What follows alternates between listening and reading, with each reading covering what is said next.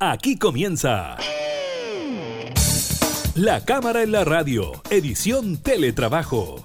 Una revisión de la agenda legislativa de las diputadas y diputados, con la conducción de la periodista Gabriela Núñez. Información, música y actualidad en La Cámara en la Radio, edición Teletrabajo, por Radio Cámara de Diputadas y Diputados de Chile.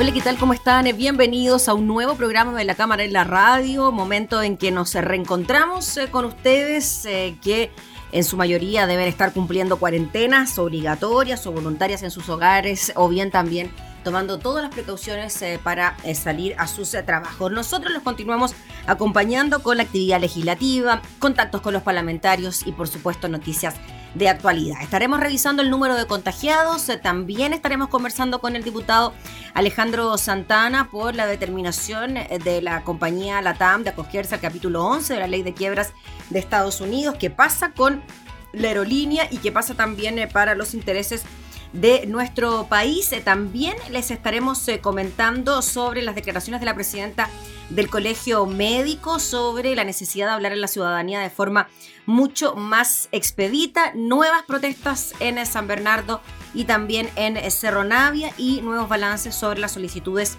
de seguro de cesantía. Así que iniciamos de inmediato la cámara en la radio en teletrabajo.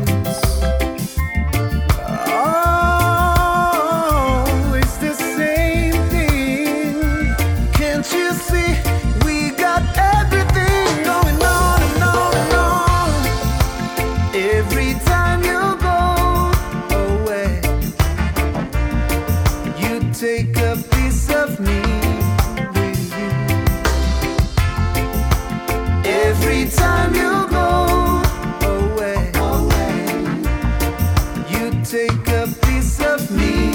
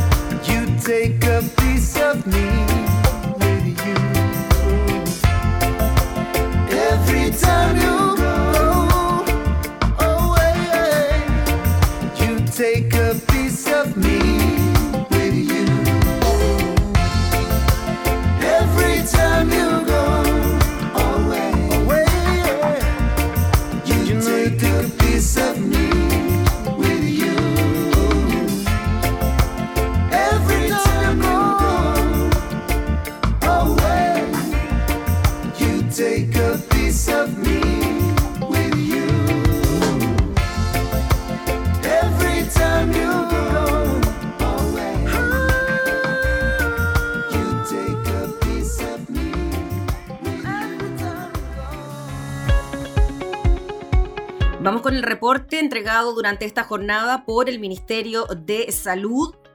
En las últimas 24 horas se han registrado un total de 3.964 nuevos casos de coronavirus, de los cuales 3.618 personas presentaron síntomas y 364 fueron asintomáticos. Así lo informó la subsecretaria de Salud Pública, Paula Daza, en la entrega del balance de la pandemia de COVID-19 y cómo ha ido avanzando en el país. Con esto, el total de casos diagnosticados de coronavirus desde el inicio de la llegada del virus asciende a 77.961. Los recuperados, según informó la autoridad, son 30.000 915. La subsecretaria lamentó por otra parte dar a conocer el fallecimiento de 45 personas, los cuales indicó en su mayoría eran adultos mayores y personas que tenían distintas eh, comorbilidades y enfermedades crónicas. Con esto, la cifra de fallecidos por coronavirus en el país asciende a 806. Ante estas cifras, el ministro de Salud, Jaime Mañalich, hizo un llamado a la responsabilidad indicando que si bien la cifra se había estabilizado en orden a 4.000, el número de contagios nuevos, sin duda este era un número alto que producía finalmente una exigencia muy fuerte sobre el sistema sanitario. Por eso dijo un llamado a la corresponsabilidad, que el vecino o vecina llame la atención en orden a que lo que se produce ahí debe ser prevenido, de lo contrario seguiremos teniendo cifras elevadas como las de la región metropolitana. Con respecto a las personas hospitalizadas, el subsecretario de redes habló de 1.202 pacientes UCI de los cuales 1.229 se encuentran con ventilación mecánica y 229 se encuentran en estado eh, crítico. La ocupación nacional es del 86% de camas, en la región metropolitana del 95%. En el marco de los efectos del COVID-19 es que también entonces las autoridades de salud es que han hecho este llamado al autocuidado, a la responsabilidad y a denunciar también a quienes estén incumpliendo las normativas sanitarias.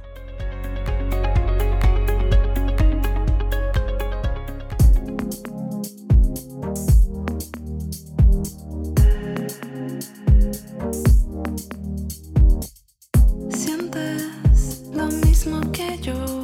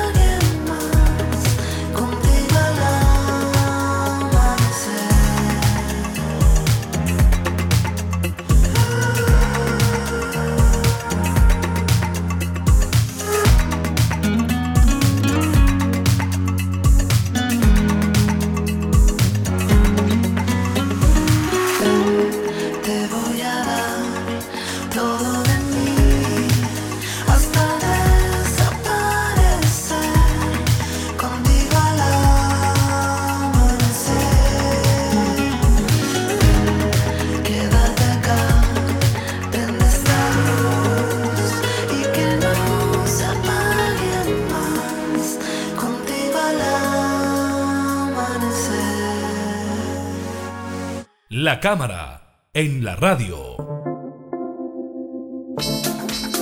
La madrugada de este martes, la TAM Airlines, la principal aerolínea de Latinoamérica, de nuestro país, por lo demás, anunció que solicitó acogerse al capítulo 11 de la ley de quiebras de Estados Unidos e inició un proceso de reorganización financiera en medio de los efectos económicos de la crisis por la pandemia del COVID-19. Vamos a hablar de este tema con el diputado Alejandro Santana, integrante de la Comisión de Hacienda, con quien nos comunicamos de inmediato. ¿Cómo está, diputado? Muchas gracias por atender nuestra videollamada. Hola, gusto saludarte. Un gusto conversar con usted, diputado. Diputado, primero, para entender eh, esta acción por parte de la compañía Latam, ¿qué significa que se haya acogido a este capítulo 11 de la ley de quiebras de Estados Unidos? ¿Tan complicada está la situación eh, para la misma compañía? Sí, yo creo que para todas las compañías aéreas, y hoy día están viendo una situación muy, pero muy compleja, y las compañías aéreas son compañías estratégicas, estratégicas, perdón, que obviamente requieren eh, tener espacios para poder eh, salir eh, adelante después del post-pandemia. Pandemia. Y en ese aspecto, bueno, lo que se ha acogido LAN, el capítulo 11, como bien tú has dicho, en Estados Unidos, no es un proceso que tiene un concepto tal como de quiebra, o sea que aquí ya hay insolvencia y hay que bajar la cortina y hay que liquidar la empresa. este es un marco legal donde las empresas buscan primero, redimensionar sus operaciones y por otro lado, eh, generar espacios para dar cumplimiento a sus proveedores, eh, a sus empleados, eh, en general cumplir con sus obligaciones. O sea, por ahí va el tema de acogerse a la protección del capítulo 11 en Estados Unidos. O sea, lo podríamos, decir que podríamos decir que es una es ocupar un instrumento de apoyo financiero o de, eh, de, ventana para que la empresa definitivamente siga funcionando. O sea, yo, yo entiendo que el capítulo 11, más que, más que como dice, declarar la quiebra y, cerrar la cortina, es me acojo para no cerrar, la, para no quebrar y para no liquidar la empresa, sino que todo lo contrario, expongo ante eh, los tribunales correspondientes mi situación, mi condición,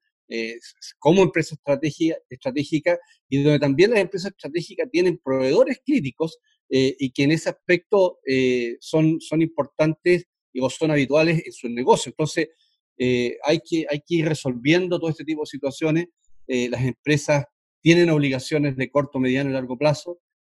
los acreedores, al igual que las empresas, se ven afectadas y obviamente me imagino que los pasivos o las obligaciones de una empresa del tamaño de LAN deben ser grandes y deben tener proveedores que son críticos y que ante el no pago o la imposibilidad de pagar eh, genera una cadena de complicaciones bastante importante. Y bueno, y para eso el capítulo 11 o acogerse al capítulo 11 eh, en Estados Unidos eh, busca no, no, no, no afectar o, en definitiva darle grados de normalidad a sus empleados y a sus eh, obligaciones. Sí, el diputado Alejandro Santana estaba leyendo precisamente parte de lo que significa acogerse a este capítulo 11, habla de una protección especial para pagar a los empleados, cumplir con obligaciones, pagar proveedores críticos, realizar cualquier otra operación habitual en su negocio mientras el grupo trabaja con la corte y sus acreedores para resolver su caso. Esto significa que es una forma de resolver los problemas financieros que tiene la AN con la ayuda del Estado norteamericano, una cosa así? Claro, esto es lo que, eh, eh, ante la imposibilidad de generar ingresos normales y ante la imposibilidad de poder generar, eh, hay un problema de liquidez. Eso es lo que está viviendo LAN, como muchas otras empresas. Hay un problema de liquidez. Ahora, el capítulo 11 de Estados Unidos, obviamente, existe para empresas estratégicas, para empresas que en, un, mundo normal son relevantes. O sea, imagínate perder la conectividad eh, eh, eh, entre los países del mundo sería algo muy difícil. Por lo tanto, uno de, las, de, de los giros de los negocios es el transporte aéreo lo que hay que cubrir. El mundo no se va a terminar con el coronavirus, vamos a tener un post-coronavirus, ojalá que en el corto plazo, no en el mediano o largo plazo, y hay que retomar la actividad económica y hay que retomar la normalidad, y eso significa un tránsito aéreo como un tránsito eh, fluvial y un tránsito terrestre, eh, que son los motores de la economía, son los, motores de la conectividad y muchas veces en un mundo globalizado, eh, si no existen, de verdad el, impacto es mucho más relevante. Entonces, lo que entiendo que lo que hace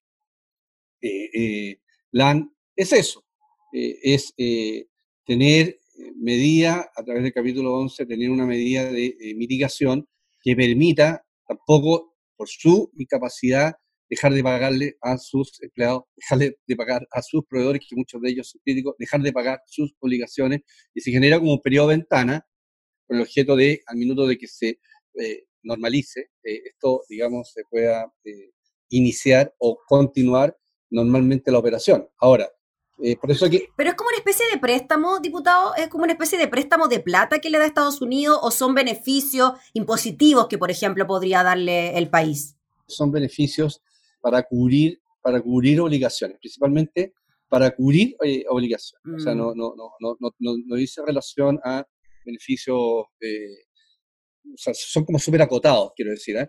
Y en ese aspecto eh, es, es derechamente evitar la quiebra. O mm. sea, evitar la insolvencia absoluta y tener que cerrar la cortina de la empresa. Entonces, eh, yo, yo creo que el requerimiento a acogerse debiera ser aceptado por una razón muy simple, por su condición de empresa estratégica. Una empresa estratégica que no solamente tiene un ámbito local, si lo vemos aquí como chileno, como país, porque LAN nace de una empresa pública como la Chile hace ya una buena cantidad de años, sino que es una compañía que tiene impacto eh, en el transporte no solamente de pasajeros, sino que también de carga en el mundo. O sea, uno ve a LAN y LAN tiene tiene destinos eh, muy diversos. Aquí hay muchas eh, actividades eh, industriales como la agricultura, que utilizan el transporte aéreo, utilizan las empresas que están vinculadas a poder despachar cuando esto se lo requiere, o distribuir, mejor dicho, por el mundo,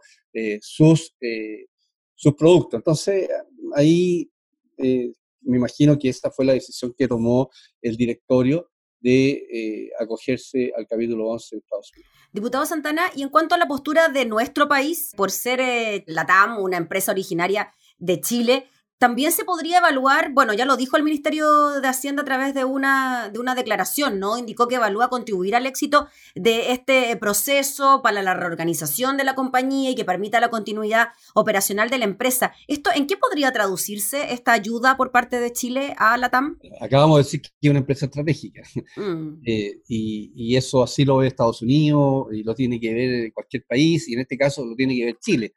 Y yo creo que eh, escuchaba en la, mañana al, ministro de Hacienda y ocupaba esa palabra, que decía es una empresa estratégica para Chile.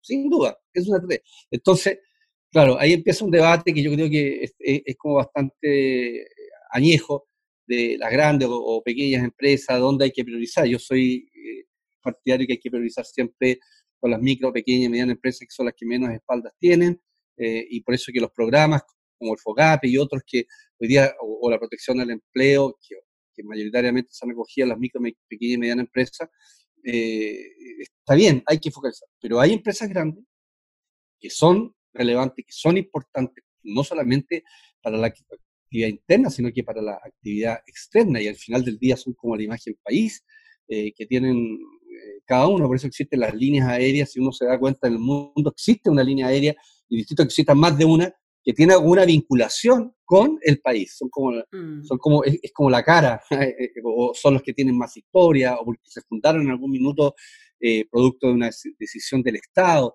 en fin. Pero, pero es una, es una, es una empresa que no podemos, o mejor dicho, el Estado, olvidémonos del gobierno, para, no llevarlo a, la obligación del actual gobierno, sino que el mm. Estado se tiene que hacer parte. ¿Cómo?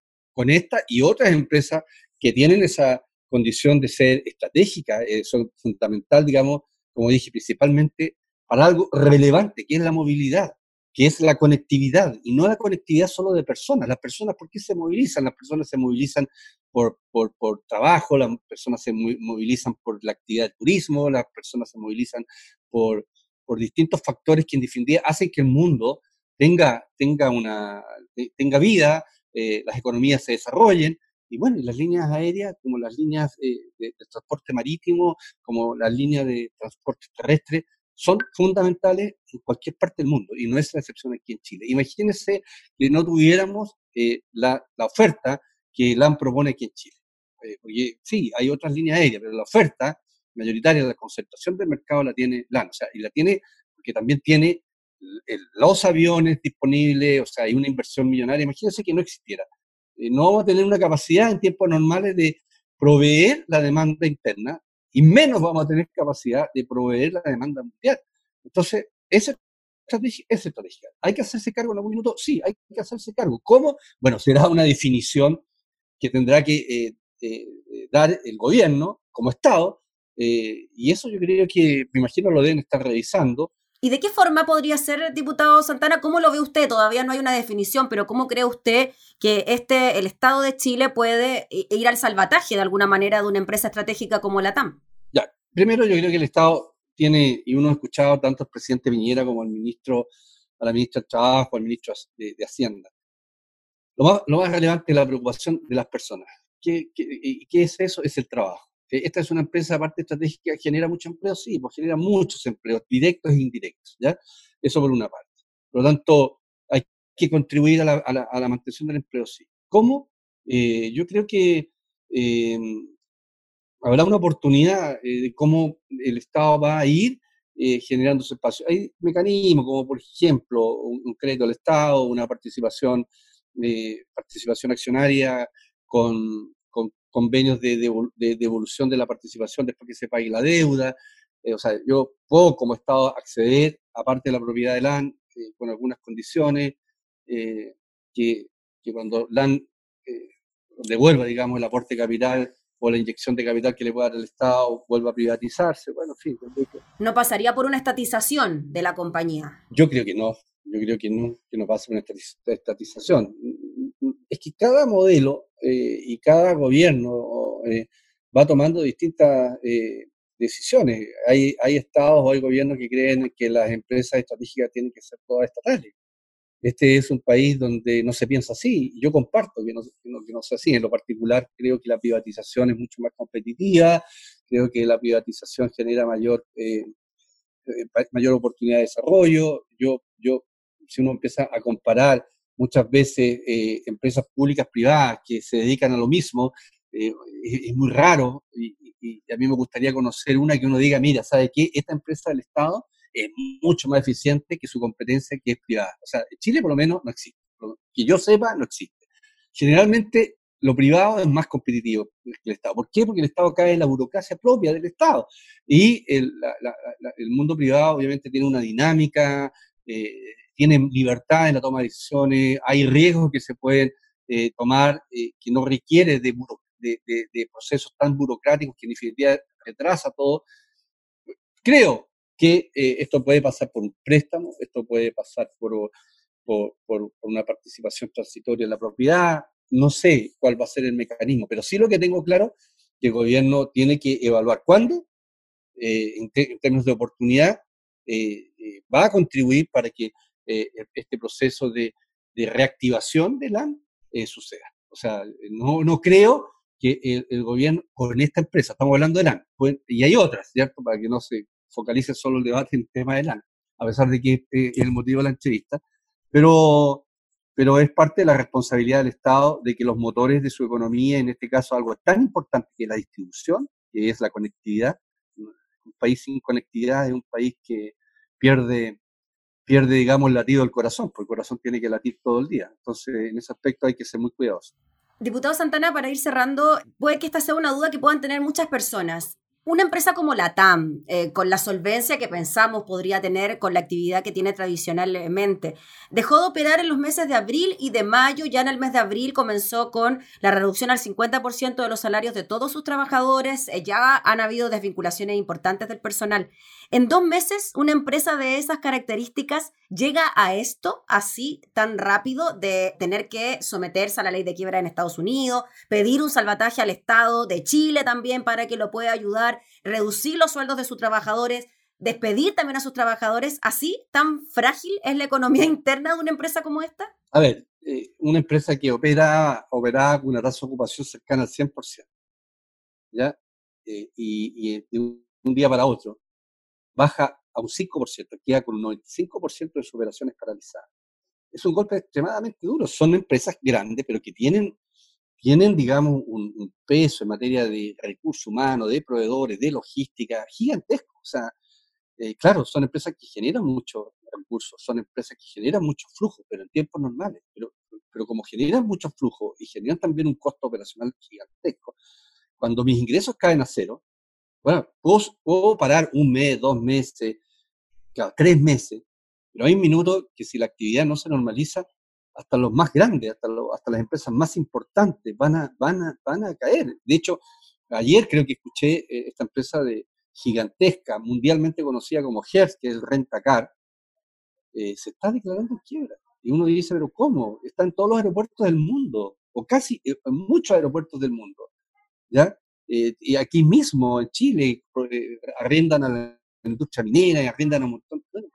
pero pasa, o sea, sucede, porque yo no sé cuál es el margen de contribución del AN, no lo, no lo he visto y quizás tengo que estudiarlo sobre, sobre, sobre las ventas o, sobre la inversión. No lo sé. No sé cuál es la estructura de deuda que tiene la eh, los aviones generalmente no se compran al contado, los aviones se compran con crédito, ¿cierto? Y, y, eso, y ese crédito requiere de flujos permanentes. Y cuando no existe flujo permanente, yo tengo que empezar a racionalizar. Por eso que yo dije en un minuto, cuando ah, se, se, empezó a habilitar, o sea, se implementó el tema de la ley de protección al empleo, cuando aparecieron, por ejemplo, cadenas como Starbucks o Burger King, que estaban primero en la lista, lo critiqué. Sí. ¿Por qué? Porque yo entiendo, y ahí, quizás ahí está tu pregunta. Es que a eso iba también, claro. Yo puedo entender, claro, que, que Starbucks, eh, eh, Burger King puede tener dos, tres, cuatro meses de, tranquilidad porque tienen espalda. Pero no se podían poner a la lista. Pero yo no veo a Lan que se haya puesto la, primero en la lista aquí en Chile. De hecho, no se ha puesto, eh, no se ha puesto ninguna lista.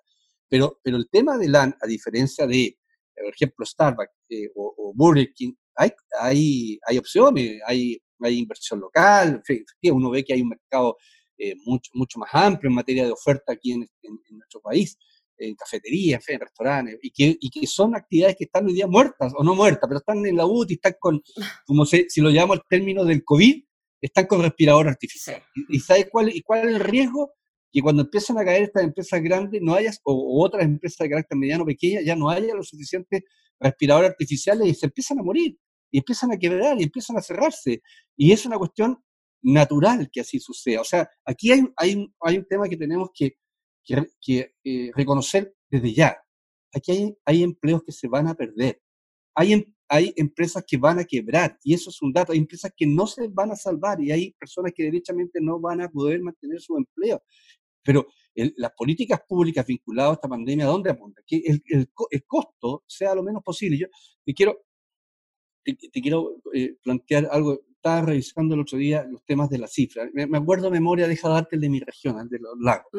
Eh, eh, en marzo del 2019 con marzo del 2020, el empleo aumentó en un 50% en la región. Y hubo, por ejemplo, eh, comunas como que yo antes quiero decir, porque ahí hay mucha actividad de la industria de la mitilicultura, esa monicultura, que aumentó casi tres veces una comuna, donde, donde esa actividad es clave. Este mes, perdón, el mes pasado, el mes de abril, abril con 2019, abril con 2020, el empleo subió un poquito, como 5%, ¿ya? Pero cuando uno mira cuánto fue el número de solicitudes de suspensión temporal del empleo, eh, te voy a dar el dato exacto. 10.400 en marzo del 2000, eh, eh, perdón, en abril del 2019, 10.900 en abril de 2020. O sea, subió 450 el número de finiquitos, ¿ya? declarados. Pero por otro lado aumentó 14.000, casi 15.000 las solicitudes aprobadas de eh, suspensión temporal del empleo. Entonces uno se pregunta, ¿qué pasaría si no existiera ese instrumento? La cesantía no hubiera aumentado 450 casos, la cesantía hubiera aumentado prácticamente 15.000 casos y eso hubiera significado duplicar más del doble ya del número cesante en una región. Por lo tanto, estos programas que se están implementando, si uno lo ve en términos de número frío, claro, han protegido el empleo. ¿Cuánto va a durar eso? Lo que, lo que se permita, digamos, será materia de ir revisando en función a la pandemia. Y estas empresas, en este primer proceso, ¿debían acogerse? No, pero no se pueden acoger porque en teoría tienen espalda, ¿ah? o tienen un poco más de recursos donde echar mano pero no es ilimitado, no es infinito por su estructura organizacional, por sus números de aviones, por sus números de empleadores, por sus números de empresas o proveedores estratégicos. ¿Hay que ayudarlo en algún minuto? Claro, la fórmula, eso será materia que tendrá que revisar el Estado con cada una de las empresas que se acogen en un minuto a un proceso de eh, salvataje o a un proceso de apoyo para reiniciar su operación. ¿Y eso tendría que pasar por una tramitación en el Congreso, diputado Santana? Es probable que requiera una materia de ley, lógico, porque eh, si hay impacto en, los recursos, en el área fiscal, en los recursos del Estado, obviamente requiere materia de ley. Ya, pues diputado, le agradecemos enormemente por explicarnos también eh, todo lo que tenía que ver con esta compañía tan importante para el país. Y muchas gracias por el contacto. Bueno, un abrazo, cuídate. Gracias. Chao, chao. Era el diputado Alejandro Santana hablando sobre esta determinación por parte de la compañía LATAM de acogerse al capítulo 11 de la ley de quiebras en Estados Unidos. Estás escuchando La Cámara en la Radio, edición Teletrabajo con la conducción de la periodista Gabriela Núñez.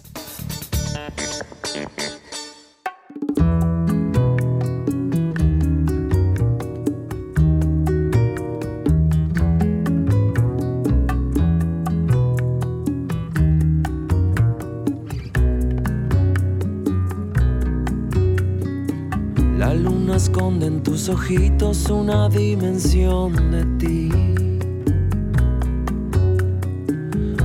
necesito pa' tenerme, pa' tenerte junto a mí.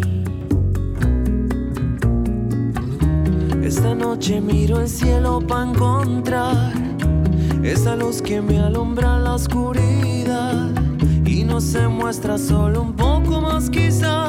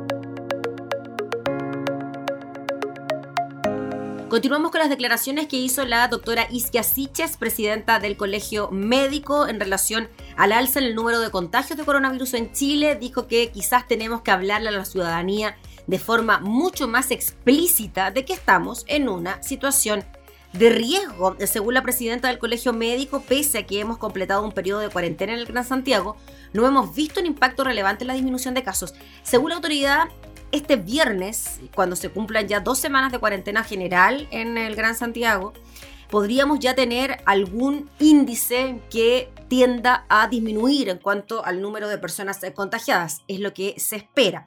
Esta mañana la presidenta del Colegio Médico se refirió en Duna, en punto de Radio Duna, acerca de la situación que vive el eh, país, camas críticas, ventiladores, etc.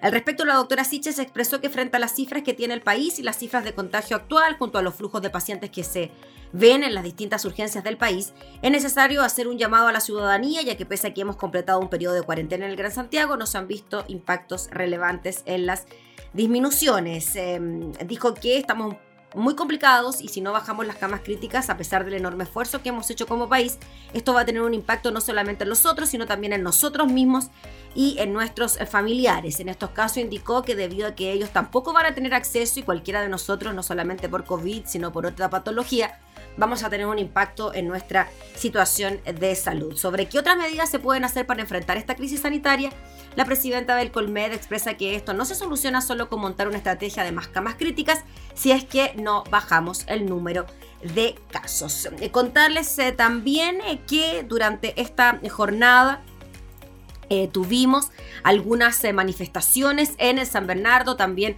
en Cerro Navia. Están denunciando falta de alimentos. En ambas comunas los manifestantes instalaron barricadas. La semana pasada también ocurrieron hechos similares en otras eh, comunas. De acuerdo a información de carabineros, en Cerro Navia se registraron barricadas en Avenida Costanera Sur con Vespucio, donde se congregaron personas para protestar por la entrega de cajas con mercadería. La policía uniformada informó que se gestionó la llegada de un camión aljibe para un campamento ubicado en el sector, lo que era una de las demandas de los manifestantes. En San Bernardo se registró una situación similar. Un grupo de personas protestó con fogatas y barricadas por la entrega de cajas de alimentos. Estos hechos se suman a otros parecidos ocurridos los días anteriores en el bosque Cerrillos, La Pintana y Puente Alto.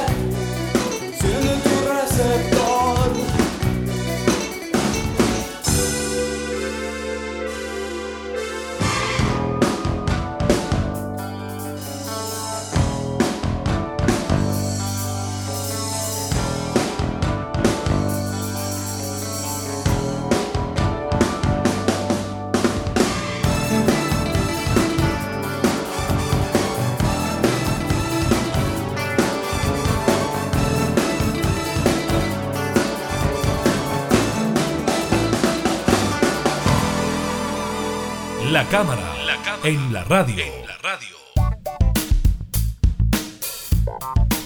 Continuamos con las cifras entregadas eh, por el Ministerio de Teletrabajo en relación a las eh, solicitudes eh, de seguros de cesantía que han ido ya registrándose en los últimos días. En una sola semana se dispararon en un 37% estas solicitudes y ya acumulan casi 100.000 solo durante el mes de mayo. Fue la ministra del Trabajo, María José Saldívar, quien entregó este nuevo balance de la situación del empleo en el país en medio del golpe por el COVID-19. Detalló que 98.836 personas han solicitado su seguro de cesantía entre el 4 y el 22 de mayo.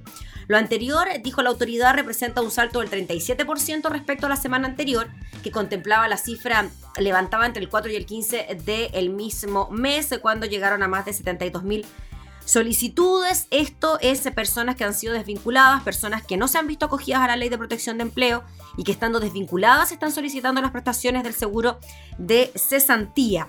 La ministra Saldívar señaló que esa cifra de casi 100.000 casos es un aumento de un 11% en comparación a la misma fecha del año pasado, lo que claramente es una señal muy preocupante, agregando que, según consigna el portal Demol, que las personas que están quedando desempleadas no están pudiendo encontrar un nuevo trabajo de manera acotada en el tiempo, no están pudiendo entonces eh, poder solventar sus necesidades y por lo tanto tengan que solicitar prestaciones del seguro de cesantía de manera muchísimo mayor de lo que ocurría en el año anterior. Por otro lado, la ministra dio cuenta de las cifras referentes a las solicitudes de empresas para acogerse a la ley de protección al empleo, detallando que un total de 92.204 empresas han decidido hacer uso de la normativa desde que entró en vigencia hace dos meses, lo que contempla a 569.107 trabajadores. Todo se mueve por simple vanidad, por esas ansias absurdas de crecer constantemente hacia la eternidad. No importa si su luz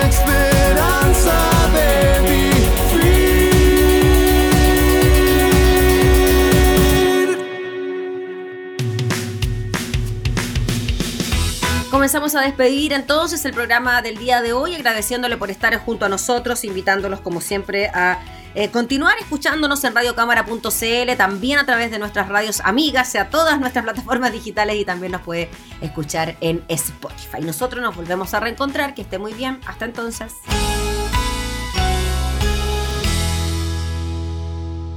Hemos presentado La Cámara en la Radio, edición Teletrabajo. Una revisión de la agenda legislativa de las diputadas y diputados, con la conducción de la periodista Gabriela Núñez. Información, música y actualidad en La Cámara en la Radio, edición Teletrabajo, en Radio Cámara de Diputadas y Diputados de Chile. Hoy más que nunca, acercando las leyes.